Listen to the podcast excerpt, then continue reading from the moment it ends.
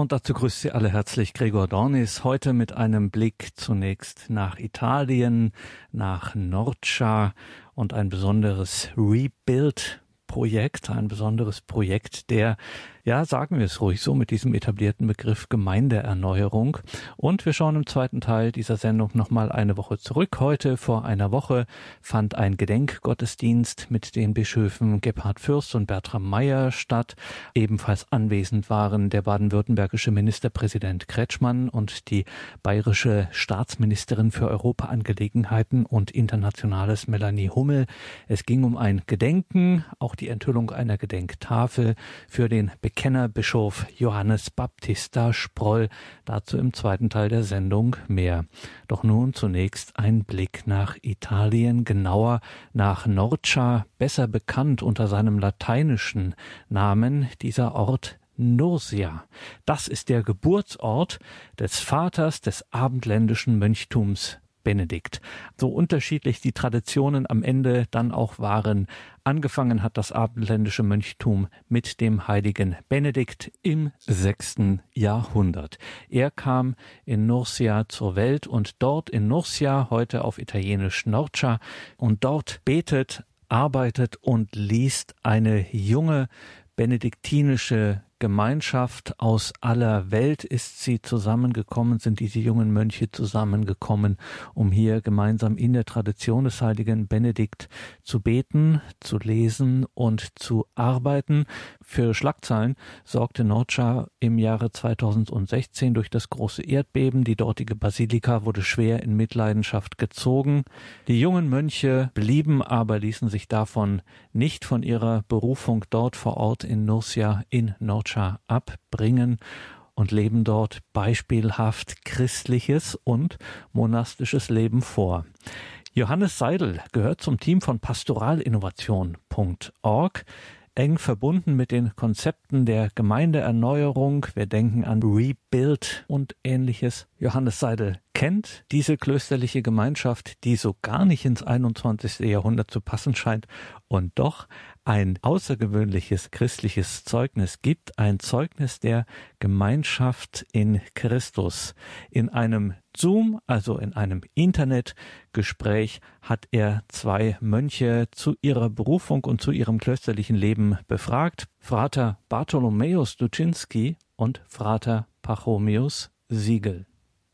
Ich sitze heute zusammen mit zwei Mönchen, des Benediktinerklosters San Benedetto in Monte, St. Benedikt auf dem Berge, in Norcia in Umbrien in Italien. Wir sitzen nicht wirklich ganz nah zusammen, sondern wir schauen uns auf dem Bildschirm an, aber sprechen miteinander. Ich war schon gelegentlich dort im Kloster. Es ist ein Benediktinerkloster, was aus einer neu gegründeten Gemeinschaft 1998 in Rom hervorgegangen ist, wo der Gründerprior am der Benediktiner Hochschule lehrte und auch immer noch lehrt und die dann im Jahr 2000 auf Einladung des Bischofs nach Nursia, wo der heilige Benedikt geboren ist und seine Schwester Scholastica nach Norcia gekommen sind und dort über dem Haus, wo Benedikt und Scholastica aufgewachsen sind, in diesem Kloster, was von Napoleon aufgehoben war, das wieder besiedelt haben. Und da haben die Mönche dann gelebt. Es sind mehr geworden als außer den anfänglichen drei.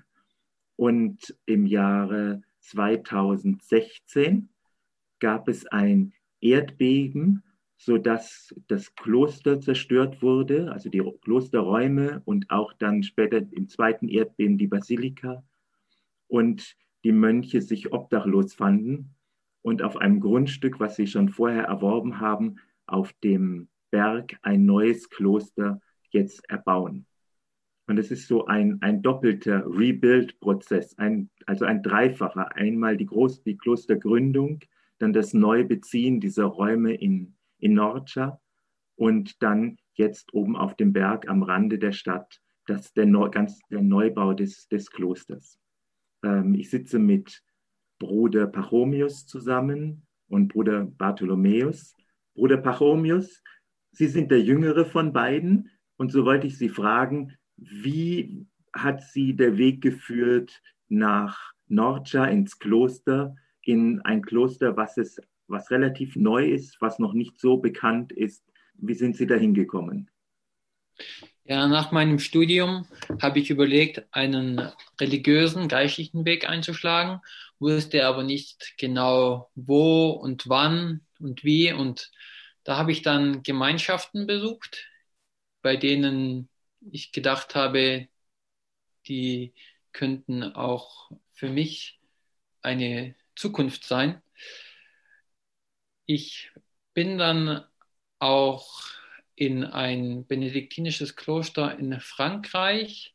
Weniger aber wegen der Berufungsfrage, sondern einfach um sozusagen Exerzitien zu machen mit einer Gruppe, um sozusagen etwas abzuschalten, ein bisschen das klösterliche Leben leben. Und nach diesem Aufenthalt habe ich nicht sofort gedacht, okay, ich habe eine benediktinische Berufung. Dann bin ich später, habe ich dann von einem jungen Amerikaner gehört. Der, der Amerikaner hat mir von einem benediktinischen Kloster in Italien gesprochen, von Nursia. Und da ich in dieser Zeit Zeit hatte, auch einen Besuch dann in, in Nursia zu machen, habe ich gedacht, das ist, das ist eine gute Gelegenheit. Vielleicht habe ich ja vielleicht doch eine benediktinische Berufung.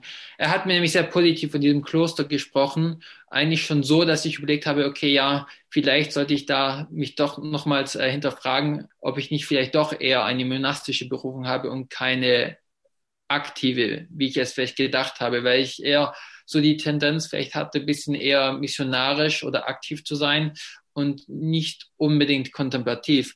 Aber da mir der Amerikaner dann sehr positiv so gesprochen hat und einiges oder manches genannt hatte, wo ich gedacht habe, es hört sich sehr interessant ein, habe ich gedacht, okay, ich probiere es. Ich habe die Zeit und kann da jetzt einen Besuch machen. Und so bin ich dann nach äh, Nordschar gekommen, äh, habe dort gleich einen dreiwöchigen Aufenthalt gemacht mit der Frage, ob ich eine benediktinische Berufung habe habe dann deswegen auch das benediktinische Leben relativ gut äh, mitverfolgen können, mitverfolgen dürfen. Also habe dann eben auch verschiedene Arbeitsbereiche da kennengelernt, hatte Treffen mit dem Prior und habe dann eben auch über mich und meine Berufung gesprochen. Ja, so kam es dazu, dass ich dann am Ende meines Aufenthalts gesagt habe, ich muss wahrscheinlich einen zweiten Besuch machen oder habe dann auch die Entscheidung getroffen, einen zweiten Besuch zu machen kurze Zeit später hat er dann äh, gefolgt auf meinen ersten Besuch. Und dann mit der konkrete Frage, kann es meine Berufung hier sein? Und dann habe ich diesen zweiten Besuch gemacht. Dann habe ich ja nochmals mitgelebt und dann die Entscheidung getroffen, dass ich hier eintrete.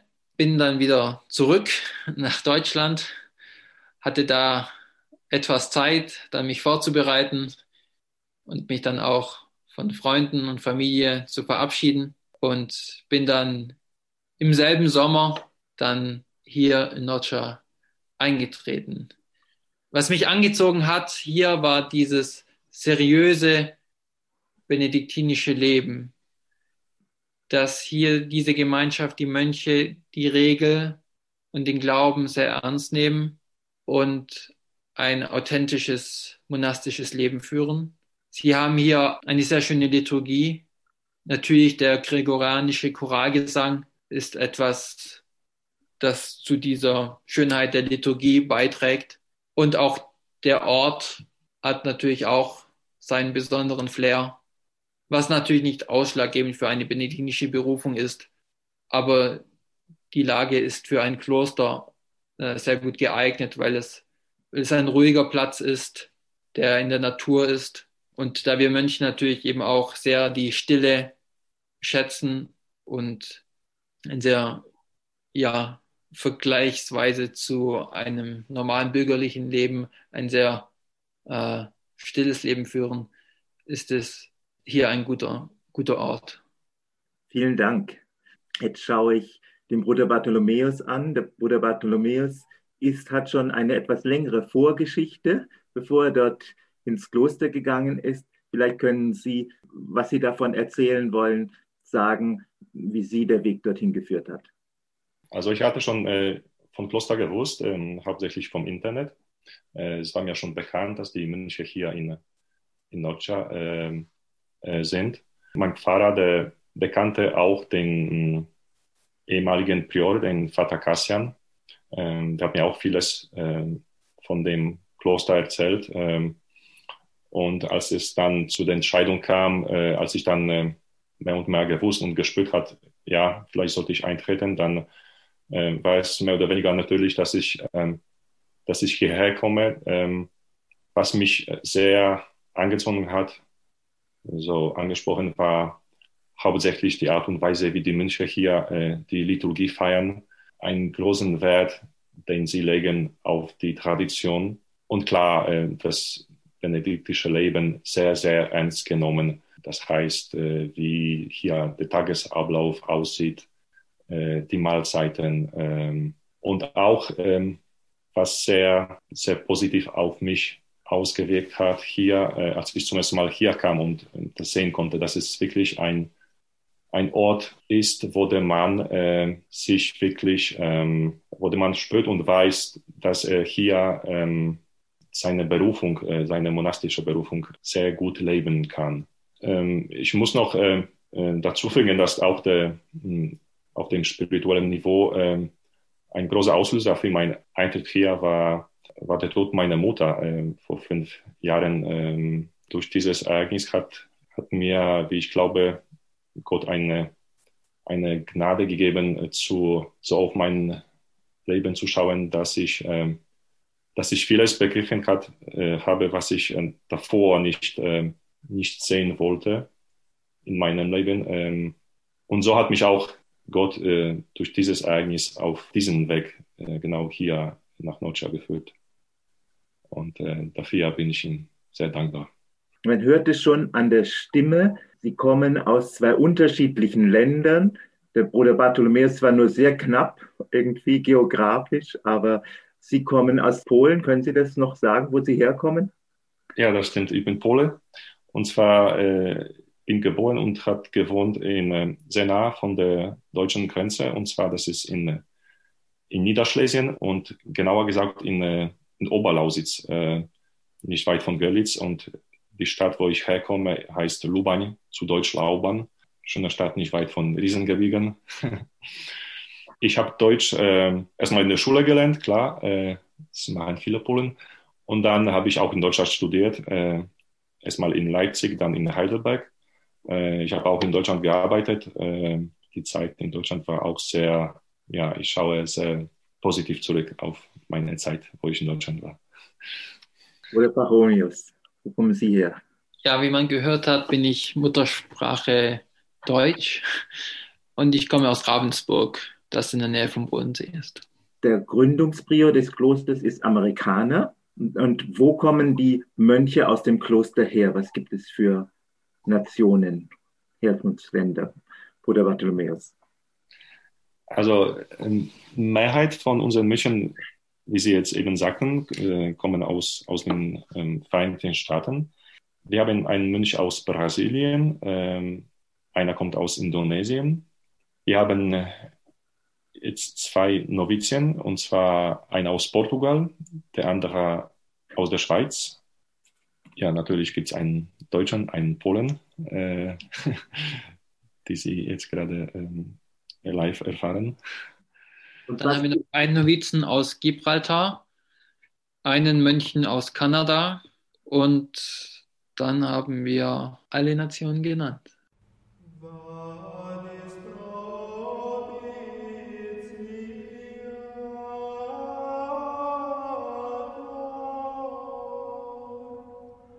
Die Sprache der Liturgie ist das Lateinische. Welche Sprache verwenden Sie, um sich untereinander zu verständigen? Also wahrscheinlich Sie beiden können auch Deutsch sprechen, aber welche Sprache sprechen Sie sonst untereinander? Es ist hauptsächlich Englisch und ab und zu auch Italienisch. Manche Mönche, also nicht Amerikaner, sprechen dann besser Italienisch als, als Englisch. Äh, unterschiedlich. Also, ähm. Mir ist wieder das, der Eingang der Benediktsregel eingefallen Höre, mein Sohn, auf die Lehren des Meisters und neige das Ohr deines Herzens. Nimm die Mahnung des gütigen Vaters willig an und erfülle sie durch die Tat. Wie sieht denn im Groben euer Tagesablauf aus? Also nach, aus meinem Aufenthalt dort weiß ich, dass was mich, mich am meisten beeindruckt hat, war das Nachtgebet. Also was mich natürlich auch am meisten aus meinem normalen Rhythmus rausgerissen hat, war das Nachtgebet. Vielleicht können Sie, Bruder Pachomius, so einfach in drei Sätzen sagen, wie der Tag so grob geregelt ist. Ja, unser Tagesrhythmus wechselt zwischen Gebet, Lectio und Arbeitszeit ab. Achtmal kommen die Mönche in der Kirche zusammen, um zu beten, das Offizium. Das heißt Matutin, Prim, Laudes, Terz.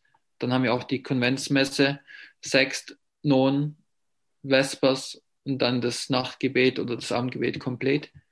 Lektiozeit heißt, dass wir uns Zeit dem Wort Gottes widmen. Wir lesen dazu spirituelle Lektüren, lesen sie vielleicht auch zwei oder dreimal und reflektieren dann, denken darüber nach, lassen es dann auch zu einem Gebet werden.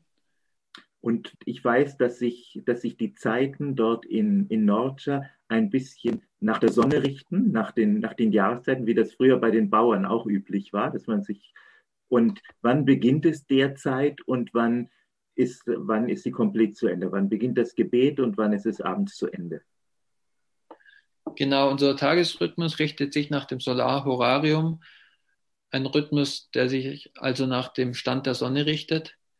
Und wir haben dazu vier große, hm, vier verschiedene Zeiten. Je nach dieser Phase stehen wir früher oder später auf. Momentan stehen wir um halb vier auf circa halb vier und gehen um circa halb neun ins Bett. Mhm. Man sieht schon, man muss immer nachdenken, wie es genau ist, weil es nicht das ganze Jahr das gleiche ist. Als genau. ich dort war, über Weihnachten, war man irgendwie schon so gegen halb drei irgendwie zugange und war dann auch wieder früher zu Bett. Wie empfinden Sie die Zeiten des Nachtgebetes? Weil es, es gibt ja, es heißt ja, Gebet und, und, und, und, und Lektio und Arbeit. Die Zeit des, in der Nacht ist so eine Zeit, die ist eben frei im Wesentlichen von Arbeiten.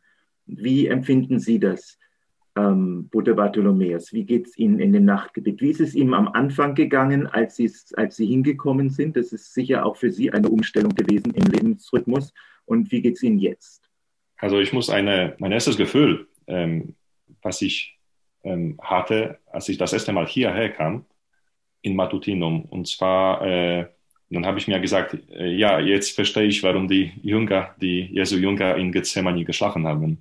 Äh, es ist nicht einfach, in der Nacht äh, auszuharren, jeden Tag mehr als eine Stunde, ähm, zwölf Psalmen zu singen und ähm, auch äh, Lesungen zu hören. Ähm, mit der Zeit ändert sich das. Man ist äh, sich mehr und mehr bewusst, dass man gerade in Matutinum mitten in der Nacht, wenn alle anderen Leute normalerweise schlafen, wir Mönche beten, wir machen das, wofür wir berufen wurden, und zwar ähm, das ständige Gebet. Und gerade das ist in der Nacht passiert, äh, macht uns das noch bewusster, dass wir uns auf unsere Berufung konzentrieren können.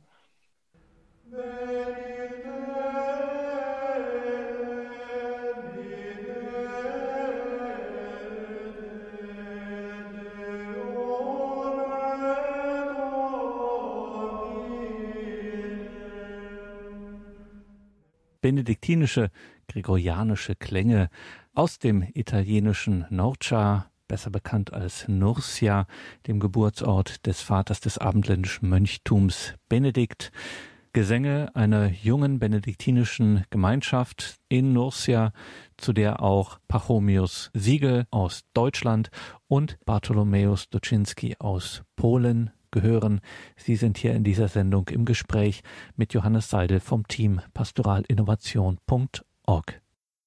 Sie haben das schon erwähnt, es gibt eine starke Bedeutung, hat die Lectio, die Lectio Divina, die wirkliche geistliche Lektüre, das Studium ähm, der Heiligen Schrift und anderer christlicher Meister. Und das zieht sich auch so durch, durch diese stillen Zeiten. Und aber auch bei Tisch gibt es eine Tischlesung. Man spricht normalerweise nicht.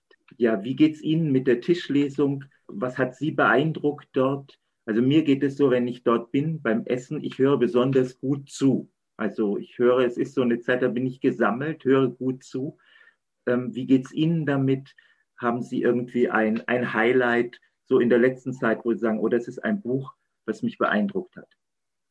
Ja, genau, das stimmt. Wie Sie jetzt erwähnt haben, äh, es ist eine benediktische Tradition und äh, ein Brauch, beim Essen nicht zu sprechen, sondern eine Lesung zu hören. Und äh, wir lesen Verschiedenes. Ähm, zurzeit zum Beispiel lesen wir ein, sehr spannendes Buch äh, über das Turiner Grabtuch.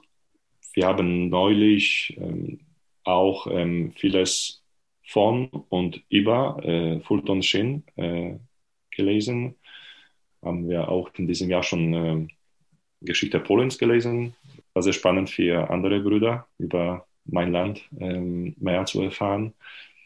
Was auch ähm, gelesen wird, sind ähm, Biografien oder Autobiografien. Wir haben eine, eine gute Autobiografie von den ähm, Römer äh, der dann zum Christentum konvertiert hat, äh, zur Zeit von Pius XII. Jetzt ist mir der Name äh, ausgefallen, aber war auch sehr spannendes Buch.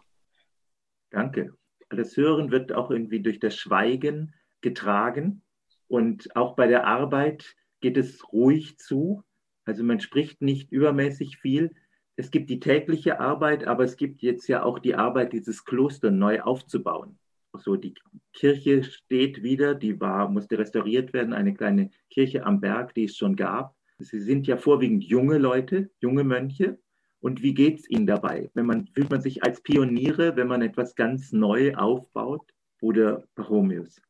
Ja, es ist sehr schön mit anzusehen, wie hier dieses Kloster immer größer wird, wie die Arbeiten vorangehen, die hier sehr gut vorangehen, sowohl in der Kirche als auch äh, in Bezug zu unserem neuen Kloster. Ja, es verändert sich praktisch fast ständig etwas. Was, äh, was machen Sie derzeit gerade? Ja, heute sind äh, Zypressen gekommen. Mhm. Äh, Zypressen äh, ge geliefert worden. Also auch was den Garten anbelangt, beziehungsweise hier um das Kloster herum das Landschaftsbild äh, wird auch immer schöner.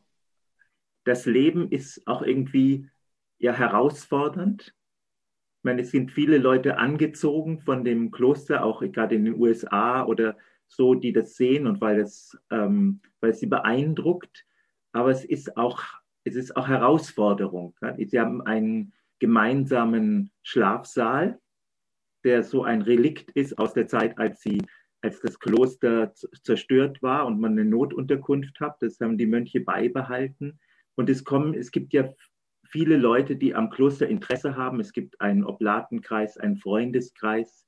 Wie, wie fühlt man sich da, dabei, so zu sagen, ja, wir sind so eben auch in diesem Sinn die Pioniere, weil wir so ein versuchen, ein authentisches, monastisches Leben in der heutigen Zeit zu leben.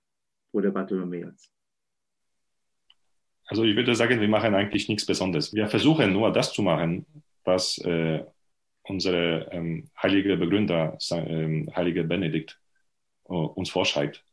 Und danach äh, richten wir uns. Ähm, es wird einem äh, klar, dass es im Leben äh, das, was den, den allen gehört, das Gemeinsame, das Kommune, ist viel, viel wichtiger als das eigene. Man setzt da die Prioritäten, wo das wo das Gemeinsame liegt, nicht da, wo ich etwas möchte oder wo es mir besser liegt. Das ist eigentlich gar nicht so wichtig. Und äh, genau diese Sachen, dass man sehr nah gemeinschaftlich lebt, man betet, man singt äh, zusammen, man, man schlaft in einem Raum. Das alles äh, lehrt uns, dass äh, wir äh, jeden Tag etwas opfern sollen, jeden Tag kleiner werden, damit die Liebe zwischen uns und äh, ja, die Liebe Gottes in uns und zwischen uns immer größer und äh, dass genau diese Liebe wächst. Und ja, wir folgen einfach äh, den heiligen Benedikt. Wir machen nichts anderes.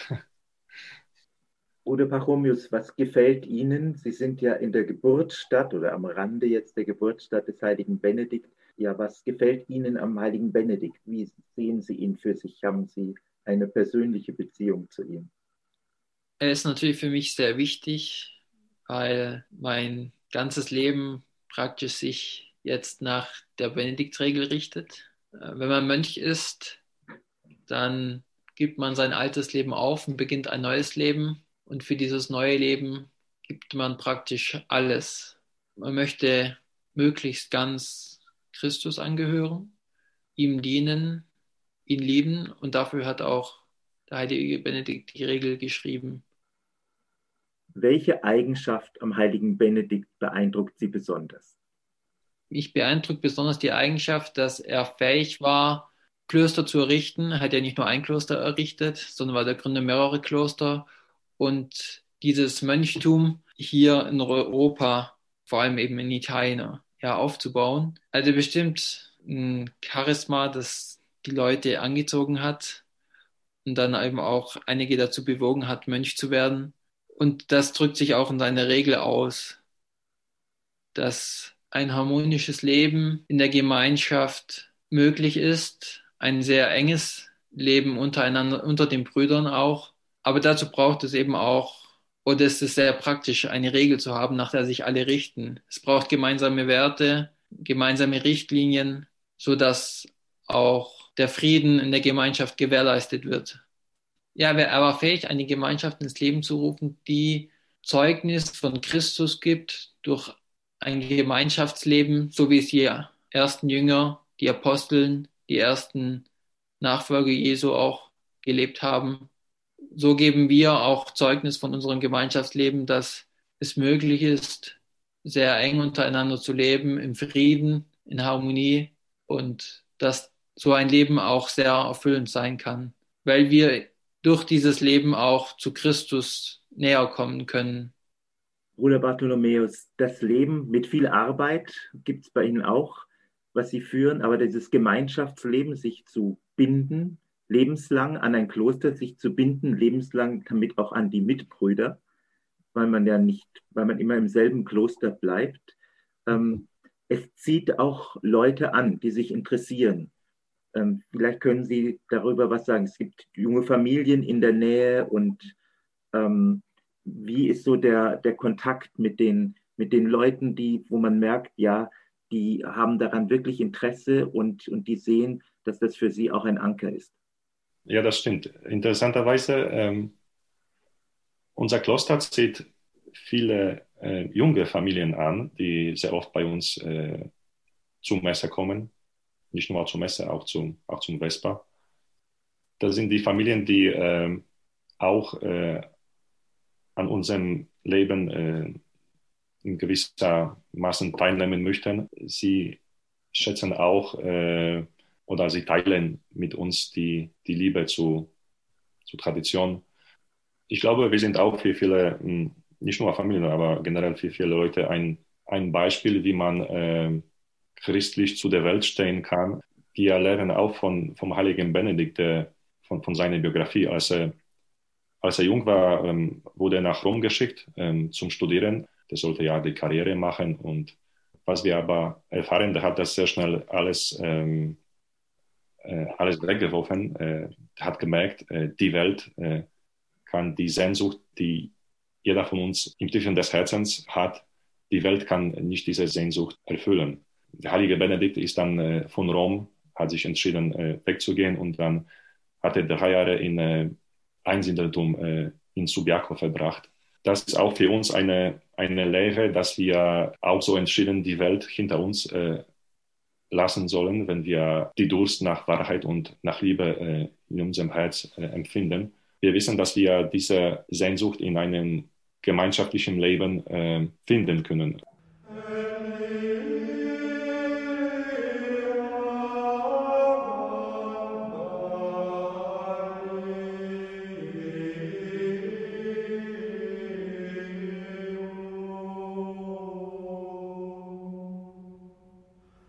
In dieser Sendung, in dieser Credo-Sendung hörten Sie Frater Bartholomäus Duczynski und Frater Pachomius Siegel, beide Benediktiner im italienischen Norcia, lateinisch Nurcia, dem Geburtsort des heiligen Benedikt des Vaters des abendländischen Mönchtums, ihr Leben, ihr Zeugnis für Christus in diesem besonderen benediktinischen gemeinschaftlichen monastischen Leben ist auch und gerade in diesen Zeiten in der dritten Dekade des 21. Jahrhunderts ein besonderes, ein missionarisches Zeugnis wie gesagt, das war eine Internetschalte, deswegen an der einen oder anderen Stelle war der Ton nicht der allerbeste, aber natürlich kam es uns an dieser Stelle und unter den gegenwärtigen Bedingungen, in denen so etwas möglich ist, auf das Zeugnis an und auf die Botschaft dieser beiden jungen Benediktiner, Frater Pachomius Siegel und Frater Bartholomäus Duczynski.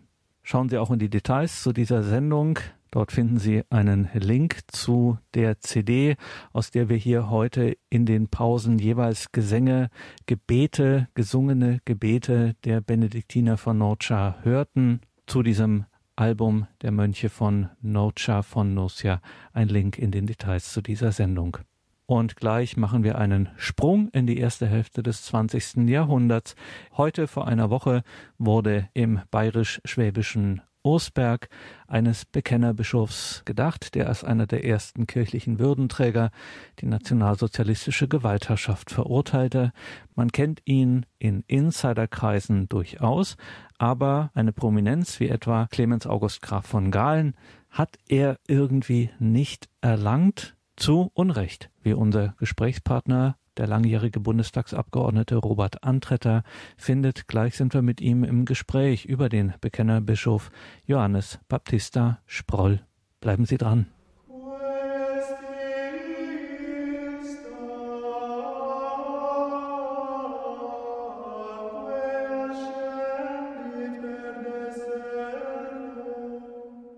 Herzlich willkommen zurück in dieser Sendung, sagt Gregor Dornis. Schön, dass Sie jetzt hier mit dabei sind. Am vergangenen Freitag, da bekam die kleine Gemeinde Ursberg im bayerisch-schwäbischen Landkreis Günzburg hohen Besuch. Zwei Bischöfe, Bischof Gebhard Fürst, Diözese Rottenburg-Stuttgart und Bischof Bertram Meyer, Diözese Augsburg, der baden-württembergische Ministerpräsident Winfried Kretschmann und die bayerische Staatsministerin Melanie Hummel waren nach Ursberg gekommen. Auch der langjährige Bundestagsabgeordnete Robert Antretter war dort und es ging um einen Gedenkgottesdienst und um die Enthüllung einer Gedenktafel für einen Bischof, den früheren Bischof von Rottenburg-Stuttgart, Johannes Baptista Sproll, gestorben 1949. Und was es mit diesem Event, mit diesem Gedenken auf sich hatte, das fragen wir Robert Antretter, der uns nun telefonisch zugeschaltet ist. Grüße Gott, Herr Antretter. Grüß Gott, Herr Dornis und liebe Hörerinnen und Hörer. Liebe Hörerinnen und Hörer, Robert Antretter war von 1980 bis 1998 Abgeordneter im Deutschen Bundestag für die SPD.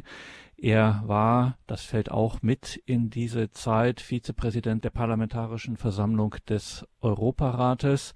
Wir kennen ihn insbesondere aus seiner Zeit als Vorsitzender der Bundesvereinigung Lebenshilfe, deren Ehrenvorsitzender ist er bis heute und Robert Antretter ist ein bekennender Katholik. Zentralkomitee der deutschen Katholiken, um mir nur eines zu sagen, auch in seiner Diözese Rottenburg-Stuttgart ist er gefragt und das muss man an dieser Stelle und bei unserem Thema auch mit erwähnen. Er ist Träger des Eugen Bolz Preises, ein wichtiger Preis in Erinnerung an den widerständigen Staatspräsidenten von Baden-Württemberg in den 20er und dann 30er Jahren Eugen Bolz. Robert Antretter das kommt nicht alle Tage vor, dass sich zwei Bischöfe und ein Ministerpräsident und dann auch noch eine bayerische Staatsministerin versammeln, um an einen verstorbenen, einen schon lange verstorbenen Bischof zu erinnern. Was hatte es mit diesem Event am Freitag, den 21. Mai 2021 auf sich? Ich bin sicher, es hatte vor allem damit zu tun, dass Bischof Sproll, um den es hier geht, uns in den dunkelsten Stunden der deutschen Geschichte ein, ja, man darf es schon so sagen, ein leuchtendes Beispiel äh, gegeben hat. Bis heute, oder besser gesagt, gerade heute, so hat es der baden-württembergische Ministerpräsident Kretschmann formuliert, gerade heute ein Vorbild nicht nur für uns Christen, sondern für jeden aufrechten Bürger und Demokraten sein kann. Äh, Bischof Sproll ist nach gründlichen Studien der nationalsozialistischen Ideologie in dem zu dem sehr klaren Schluss gekommen, Nationalsozialismus und Christentum sind unvereinbar. Er war kein, kein illoyaler Mensch, aber seine Loyalität hat da geendet, wo staatliche Vertreter die entscheidenden christlichen Werte ignorierten. Die Menschenwürde mit Füßen traten und Unrecht begingen. Vielleicht darf ich dies noch hinzufügen. Das Gedenken könnte aktueller nicht sein. Wenn überwunden geglaubte Ungeister wie Nationalismus, Rassismus und Antisemitismus wieder aufstehen, hilft ein Blick in die Vergangenheit, um Maß zu nehmen für das Handeln in der Gegenwart. Davon sind äh, Bischof Gebhard Fürst und, und Bischof Bertram Meyer zutiefst überzeugt, nämlich dass kein anderer katholischer Bischof den Nationalsozialisten so entschieden widersprochen hat wie Johannes Baptista Sproll. Und er hat dafür einen hohen Preis bezahlt sagt Robert Antretter in dieser Sendung, in der wir über Johannes Baptista Sproll sprechen. Am vergangenen Freitag gab es einen Gedenkgottesdienst mit den Bischöfen Gebhard Fürst und Bischof Bertram Meyer. Auch Winfried Kretschmann, der Ministerpräsident von Baden-Württemberg, und Melanie Hummel, die bayerische Staatsministerin, waren auch anwesend. Und Robert Antretter war bei aller Bescheidenheit, mit der er in der Öffentlichkeit auftritt, war daran nicht ganz unbeteiligt, um es mal vorsichtig zu sagen, dass dieser Gedenkgottesdienst und auch diese Gedenktafel in Ursberg enthüllt wurde. Das geht auch maßgeblich mit auf seine Initiative. Herr Antretter, Sie kennen diesen Bischof also sehr gut, Johannes Baptista Sproll. Wenn man mal so liest, was ist ich, einen Wikipedia-Eintrag oder hier oder da einen Artikel, dann merkt man, Johannes Baptista Sproll war schon ein streitbarer Zeitgenosse durchaus äh, stellenweise auch heute uns heute unverständlich anmutenden konservativen Ansichten. Also er lehnte Frauensport ab, das sei unschicklich. Trotzdem ein leuchtendes Vorbild für unsere Zeit an einer entscheidenden Stelle. Erzählen Sie uns mehr von diesem Mann. Wer war Johannes Baptista Sproll? Ja, lassen Sie mich mit dem Streitbaren beginnen. Äh, in der Tat, er hat Frauensport abgelehnt aber ich glaube, er war eben auch ein Kind seiner Zeit. Sie haben vorher erwähnt, dass ich SPD-Bundestagsabgeordneter war. Bischof Sproll war über mehrere Jahre hinweg in beiden Kammern des Württembergischen Landtags und war dort gewiss kein Linker. Und ich glaube schon, dass seine Haltung etwa zum Frauensport etwas damit zu tun hatte, dass er eben ein sehr konservativer Mensch war. Und wahrscheinlich hätte ich mich mit ihm wenn ich zur gleichen Zeit Parlamentarier gewesen wäre wie er, über manches heftig streiten müssen. Aber der andere Teil, den er vertritt und für den er ein Vorbild ist, dass er Bekennerbischof gegen das NS-Regime wurde, das überwog bei weitem seine andere Haltung, zu der man durchaus auch das eine oder andere Frage, seine politische Haltung, mit der man nicht in allen Punkten übereinstimmen muss. Sie wollten biografisches äh, hören, gerne. Bischof Sproll ist als erstes von 14 Kindern geboren. Und er hat wahrscheinlich eine kurze Kindheit gehabt, weil die Erstgeborenen in so großen Familien doch häufig auch die Aufsicht über ihre Geschwister mit übernehmen müssen. Er ist am 2. Oktober 1870 in kleinen Verhältnissen im schwäbischen Schweinhausen bei Biberach an der Riss geboren. Nach dem Theologiestudium in Tübingen erhielt er am 16. Juli 1895 die Priesterweihe und mit einer rechts- und äh, verfassungsgeschichtlichen Dissertation wurde er 1898 zum Dr. Phil promoviert. Und dann, wie schon erwähnt, von 1912 bis 18 war Sproll Abgeordneter in der ersten Kammer des Württembergischen Landtags, das war die Ständekammer, und ab 1913 auch gewählter Abgeordneter der zweiten Kammer. Dies hatte, war Konsequenz seiner Haltung, dass Christen auch in der Politik aktiv sein müssen und christlichen Glauben auch in die Politik einbringen sollen. Politiker sollten auch christlich leben, christliches Vorbild sein. Am 12. April 1927 wurde Johannes Baptista Sproll dann vom Rottenburger Domkapitel zum siebten Bischof der Diözese Rottenburg gewählt. Fortiter in fide, tapfer im Glauben, lautete sein Wahlspruch als Bischof. Er sollte schweren Bewährungsproben ausgesetzt werden weil es eben kein Slogan, kein leeres Wort für ihn war, dieser Glaubenssatz oder dieses Bekenntnis, sondern ein, weil er konsequent danach gehandelt hat. Das heißt, sein Glaube war für Bischof Sproll verbindlicher Maßstab, sowohl seines pastoralen als auch seines politischen Handelns. Und dies sollte nach 1933, nach der Ernennung Adolf Hitlers zum Reichskanzler am 30. Januar und äh, nach der Reichstag, Reichstagswahl am 5. Februar eine, ja, man muss sagen, dramatische Entwicklung nehmen. Das Bekenntnis zu Jesus Christus als dem höchsten Herrn schloss für ihn kategorisch die Selbstvergötterung des Übermenschen und die Vergötzung von Rasse, Blut und Boden aus, die die Ideologie der Nationalsozialisten bestimmten. Auch in das politische Geschehen, ich habe es schon angedeutet, sich einzumischen, gebot ihm sein Gewissen. Nach den Pogromen an der jüdischen Bevölkerung am 9. November 1938 sagte er, wir haben geschwiegen, als die Synagogen brannten. Auch unsere Kirchen werden noch brennen. Und als er 1940 von der Ermordung von über 10.000 Menschen mit Behinderung im Rahmen der sogenannten Aktion T4 in Grafeneck auf der Schwäbischen Alb erfuhr, hat er seinen Generalvikar Max Kottmann angewiesen, dagegen Protest bei der Reichsregierung einzulegen. Dies und auch Beschwerden aus der Bevölkerung haben maßgeblich dazu geführt, dass zumindest dort die Ermordung behinderter Menschen eingestellt wurde.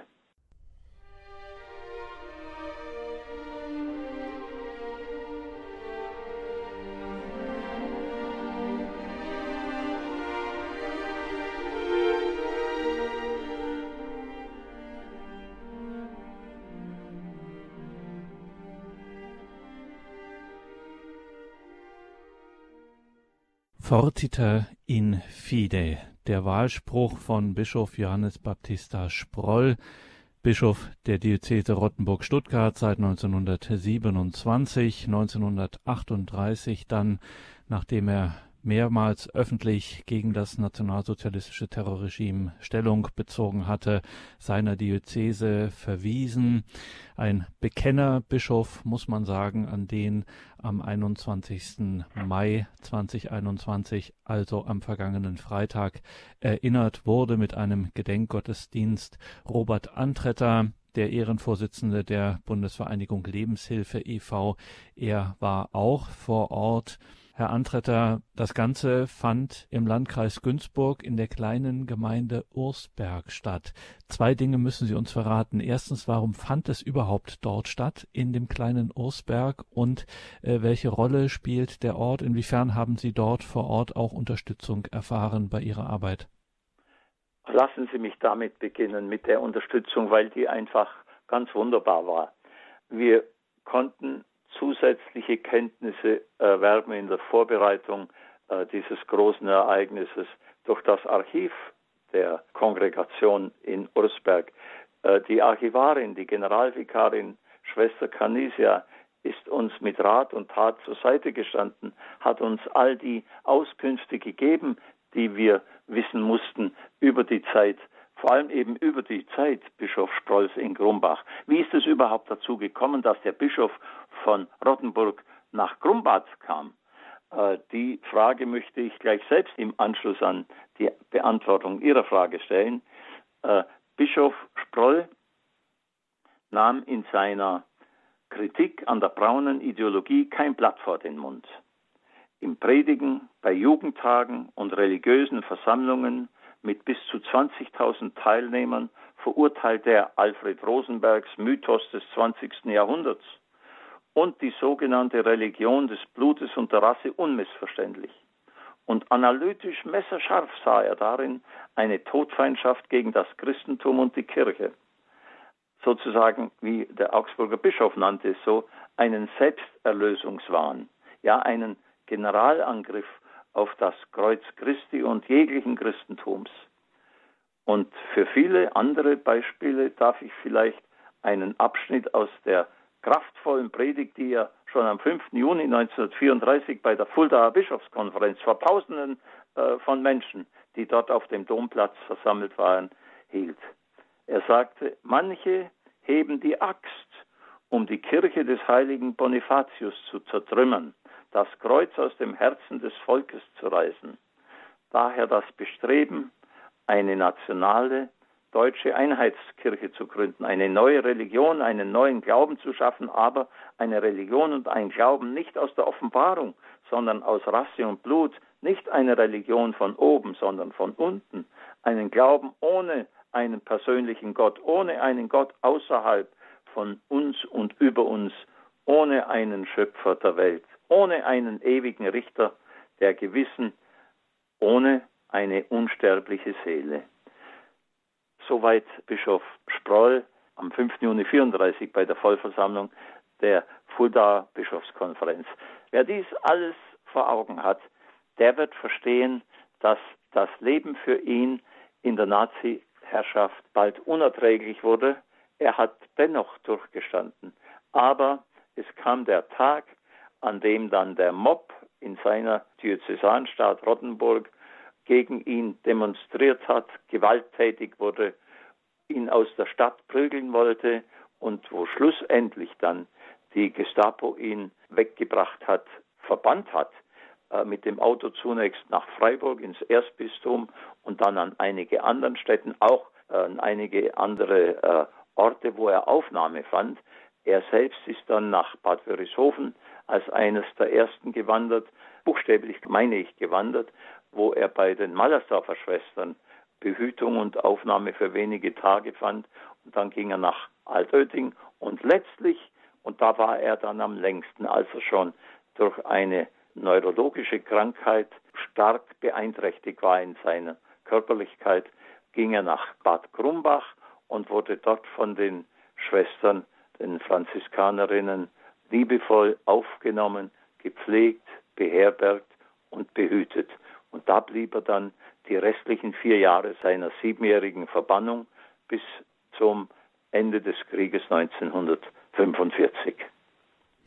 Und einfach nur, um es verständlich zu machen, Robert Antretter, das war auch der Grund für Ursberg, weil dort dieses große Kloster eben jener Franziskanerinnen ist, die ihnen dann auch äh, so viel Unterstützung haben zuteil werden lassen in Vorbereitung dieses Gedenkgottesdienstes am 21. Mai.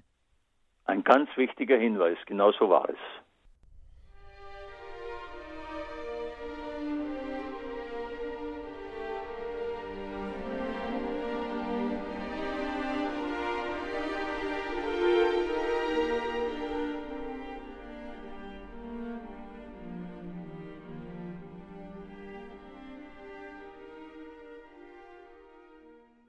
Johannes Baptista Sproll, unser Thema. Wir sind im Gespräch mit Robert Antretter, lange Jahre, 18 Jahre Bundestagsabgeordneter der SPD und vor allem Vorsitzender beziehungsweise Ehrenvorsitzender der Lebenshilfe e.V. Sie, Robert Antretter, waren, kann man schon so sagen, ein Brückenbauer, gerade was das Thema Lebensschutz, Würde des menschlichen Lebens betrifft. Das ist Ihr großes Lebensthema. Warum eigentlich? Was ist Ihnen daran heutzutage immer noch so wichtig? Mir ist wichtig und gerade in diesen Tagen, da wir den 72. Geburtstag des, unseres Grundgesetzes feierten, bin ich dankbar, wenn ich dazu auch etwas sagen kann.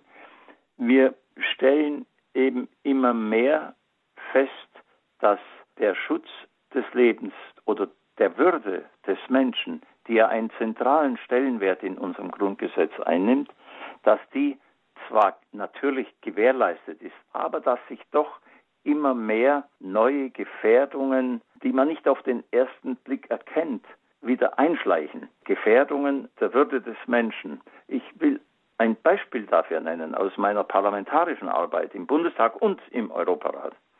Der Europarat hat vor einigen Jahren eine Bioethikkonvention beschlossen, die unter anderem vorsieht, dass an nicht einwilligungsfähigen Menschen, also Menschen mit einer starken Behinderung, die nicht selbst entscheiden können, was sie haben möchten und was mit ihnen geschieht, ob sie das abwehren möchten, dass an diesen Menschen, so sieht die Konvention es vor, Eingriffe zu Forschungszwecken vorgenommen werden dürfen. Das ist nach deutschem Verfassungsrecht nicht erlaubt und zu Recht nicht erlaubt, denn nach unserer Rechtsvorstellung dieses Grundgesetz ist ja ganz stark auch eine Antwort auf die Unmenschlichkeit der unserem Staat vorhergehenden barbarischen Ordnung der Nazi-Herrschaft. Nach unserer Verfassung sind Eingriffe nur zum eigenen therapeutischen Nutzen erlaubt. Ich habe mich im Europarat dagegen schon heftig zur Wehr gesetzt konnte auch einige Verbesserungen erreichen, war aber der Meinung, dass dies nicht ausreicht, um die Konvention sozusagen durchgehen zu lassen. Ich habe also dann im Deutschen Bundestag weiterhin dafür geworben, diese Konvention in Anführungszeichen wenigstens für Deutschland nicht anzunehmen und freue mich, dass ich das erreichen konnte. Es war mir aber möglich, weil mich ganz wichtige Partner im Bundestag unterstützt haben, etwa die so herausragende Bundestagspräsidentin äh, Rita Süßmuth von der CDU, Hans-Jochen Vogel, mein Fraktionsvorsitzender, der Sozialdemokrat, der vor einigen Monaten verstorben ist, und Klaus Kinkel von der FDP, der äh, spätere Außenminister. Sie alle standen an meiner Seite und wir konnten somit erreichen, eine Mehrheit im Deutschen Bundestag dafür finden, dass Deutschland dieser Konvention nicht beitritt. Andere Gefährdungen sehe ich natürlich auch in der Diskussion. Und da spielt auch meine Verantwortung, die ich im Hospiz meines Landkreises habe, als Vorstandsvorsitzender. Ich meine, die Diskussion darüber, ob Ärzte ab einem bestimmten Zeitpunkt Assistenz beim Suizidwunsch eines Patienten leisten dürfen, was bis heute nicht erlaubt ist. Aber die Diskussion, dieses aufzuweichen, und es gibt Signale darauf, dass es äh, leider gelingen könnte, beunruhigt mich in ganz starkem Maße. Man findet dafür das Argument Erlösung, unerträgliches Leid. Dies kann aber dann, wie zum Beispiel unser Nachbarland Niederlande oder wie Belgien zeigt, wo ärztlich assistierter Suizid erlaubt ist. Diese Beispiele zeigen, dass da eine Eigendynamik einsetzt, die dann eben zu immer mehr oder immer geringerem Schutz des Lebens am Ende führt. In einer eine Klinik, die ich besuchte, sagten mir äh, Mitarbeiterinnen, eine Pflegerin, dass Menschen, Angehörige schon manchmal zu einem sehr frühen Zeitpunkt sie nannte es so, mit der Patientenverfügung fuchteln und dann sagen, aber das ist doch kein würdiges Leben mehr, das muss man doch beenden dürfen. Und diesen Trend, den halte ich heute für besonders gefährlich, zumal wir ja eine wunderbare ausgebaute Palliativmedizin haben, wo noch zu einem ganz geringen Anteil, manche sprechen von ein bis zwei Prozent Wissenschaftler, Ärzte, äh, noch in sehr großem Leid auf das Ende zugehen müssen. Und auch da gibt es dann die Möglichkeit, schmerzlindernde Mittel so zu dosieren, dass vielleicht der Tod etwas früher eintritt, aber dass er eben nicht herbeigeführt wird. Dies beunruhigt mich eben so sehr wie das erste Beispiel aus der jüngeren Vergangenheit, das ich Ihnen nannte. Robert Antretter ist bei uns, der langjährige SPD-Bundestagsabgeordnete, Ehrenvorsitzender der Vereinigung Lebenshilfe e.V. Er war am 21. Mai 2021 nicht nur zu Gast, er war auch, das ist keine Übertreibung, es zu sagen, auch Mitinitiator eines Gedenkgottesdienstes für Johannes Baptista Sproll, den Bekennerbischof von Rottenburg-Stuttgart aus den 30er Jahren des 20. Jahrhunderts. Mit ihm sprechen wir sowohl über Bischof Johannes Baptista Sproll als auch über das Thema Lebensschutz, Lebensrecht, Würde des Menschen, der menschlichen Person, des menschlichen Lebens. Natürlich Bischof Sproll als Bekennerbischof war auch und gerade ähm, in seinem Bekenntnis gegen das Euthanasieprogramm, das sogenannte Euthanasieprogramm der Nationalsozialisten an vorderster Stelle mit seinem christlichen Bekenntnis. Robert Antretter, Ihr Engagement, wie wir es eben auch gerade gehört haben von Ihnen selbst, ist natürlich ein menschliches Engagement des Menschen Robert Antretter, der Person Robert Antretter, des Politikers Robert Antretter, aber man muss immer auch dazu sagen, natürlich ihr christlicher Hintergrund spielt dann natürlich auch mit rein, ganz klar. Sie sind ein bekennender Christ, bekennender Katholik im Zentralkomitee der deutschen Katholiken unter anderem wenn wir Sie schon am Apparat haben und Ihnen Fragen stellen dürfen, müssen wir natürlich auch nach Ihrem Bekenntnis fragen, was bedeutet Ihnen denn Ihr christlicher Glaube, Ihr christliches Bekenntnis? Ich bin sicher, es beginnt schon in meiner Kindheit. Ich wurde hineingeboren in die Zeit des NS-Staats. Ich habe, wenn auch als Kind, aber die Eindrücke sind unglaublich äh, eindringlich und halten bis heute an. Ich habe erlebt, was Krieg ist, wenn auch nur in Anführungszeichen über die Sorge meiner Eltern oder die Trauer, wenn die Todesnachrichten zweier Brüder meiner Pflegemutter eintrafen oder die Angst vor Denunziation, staatlichen Terror, die Missachtung behinderten Lebens oder rassisch anderer Menschen und weil auch in der Zeit Schwestern wie die Franziskanerinnen in Bad Grumbad das menschliche Antlitz Jesu Christi zeigten, indem sie für andere da waren, sie aufnahmen, wie Bischof Sproll.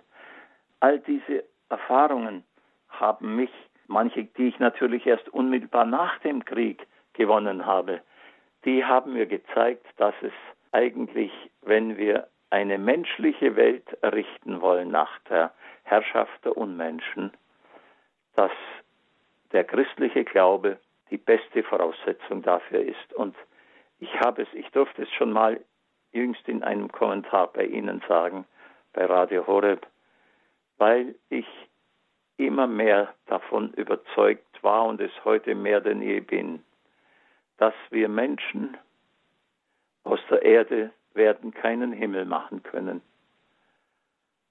Aber dass wir vieles dazu tun können, dass aus der Erde nicht die Hölle wird.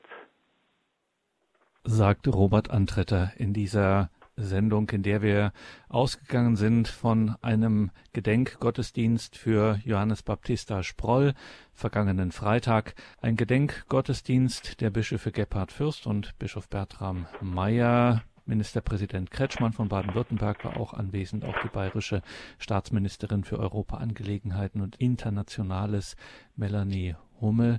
Auch Robert Antretter war an diesem Gottesdienst beteiligt, sowohl in der Vorbereitung als auch dann eben vor Ort. Robert Antretter, noch einmal zurück zu unserem Ausgangspunkt, Bischof Sproll. Ähm, was wir heute auch gelernt haben, ist, dass es eine außergewöhnliche Persönlichkeit war, eine starke Persönlichkeit und man fragt sich dann immer wieder, wenn an solche Vorbilder erinnert wird, wo man denkt man immer so, na ja, wir kleinen Leute, kann das überhaupt ein Vorbild für uns sein? Das sind doch eher so herausragende Personen in dieser Zeit, Johannes Baptista Sproll oder man kennt ja natürlich auch Kardinal Gahlen. Ähm, kann so jemand wie Bischof Sproll für uns überhaupt ein Vorbild sein oder ist das eine Überforderung, eine Idealisierung? Bin sogar ziemlich sicher, dass Bischof Sproll, ich sage es jetzt mit den Worten des, von Bischof äh, Bertram, dass Bischof Sproll gar nicht darauf bedacht gewesen wäre, dass er immer mehr verehrt wird, sondern dass es ihm noch wichtiger gewesen wäre, eifriger nachgeahmt zu werden. Die Fragen, die man sich dabei stellen kann, wo er nachgeahmt werden könnte, Sproll hat, trat nach dem Ersten Weltkrieg dem Friedensbund deutscher Katholiken bei. Wie zeigt sich unser Einsatz heute für den Frieden? Oder Sproll nannte Unrecht beim Namen. Wo machen wir faule Kompromisse? Sproll rief nach der Kapitulation, als Deutschland in Trümmern lag und viele sich in ihren Idealen getäuscht und auch missbraucht sahen. Da rief er zur Versöhnung auf. Was bedeutet uns Integration und soziale Gerechtigkeit? Soziale Gerechtigkeit und Integration zwischen Einheimischen und Geflüchteten, zwischen Christen und Religionen und Religionslosen. Ich meine, sowohl die bayerische Staatsministerin wie der baden-württembergische Ministerpräsident und die beiden Bischöfe, die das Pontifikalamt gestalteten, aber auch die Generaloberin der Franziskanerinnen von Ursberg, Schwester Katharina, haben es übereinstimmend auf den Nenner gebracht, den unser Rottenburger Bischof etwa einmal formulierte, wenn ich es richtig im Kopf habe, das dem Sinn nach jedenfalls.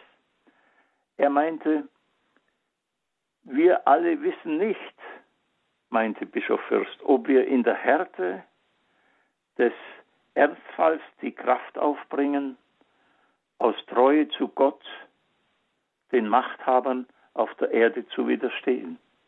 Er meinte weiter, wir erfahren allzu oft, wie schwer es schon in einem Rechtsstaat und unter dem Schutz der Religions-, Meinungs- und Gewissensfreiheit ist, dem Evangelium und dem darin begründeten Ethos öffentlich Gehör zu verschaffen. Wir können um diese Kraft nur beten, sagte er, und darauf vertrauen, dass Gott unserer Schwachheit mit seiner Kraft zu Hilfe kommt. Insofern ist Johannes Baptista Sproll für uns ein großes Vorbild eines mutigen Glaubens sagt Robert Antretter in dieser Sendung, in der wir im Gespräch waren über den Bekennerbischof Johannes Baptista Sproll.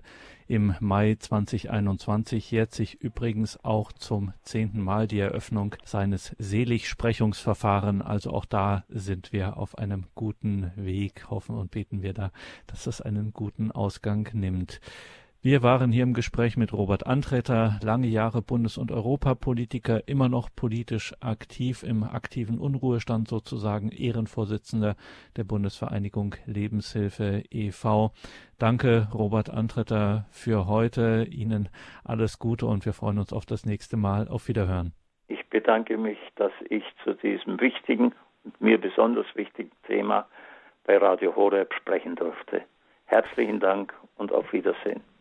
Danke auch Ihnen, liebe Hörerinnen und Hörer. Das Ganze gibt's natürlich auf einer CD und auch in unserer Mediathek auf horeb.org und in der Radio Horeb App. Danke Ihnen allen fürs Dabeisein, für Ihre Verbundenheit mit Radio Horeb, für Ihr Gebet, für Ihr Opfer, für Ihre Spende. Alles Gute und gottesreichen Segen wünscht Ihr Gregor Dornis.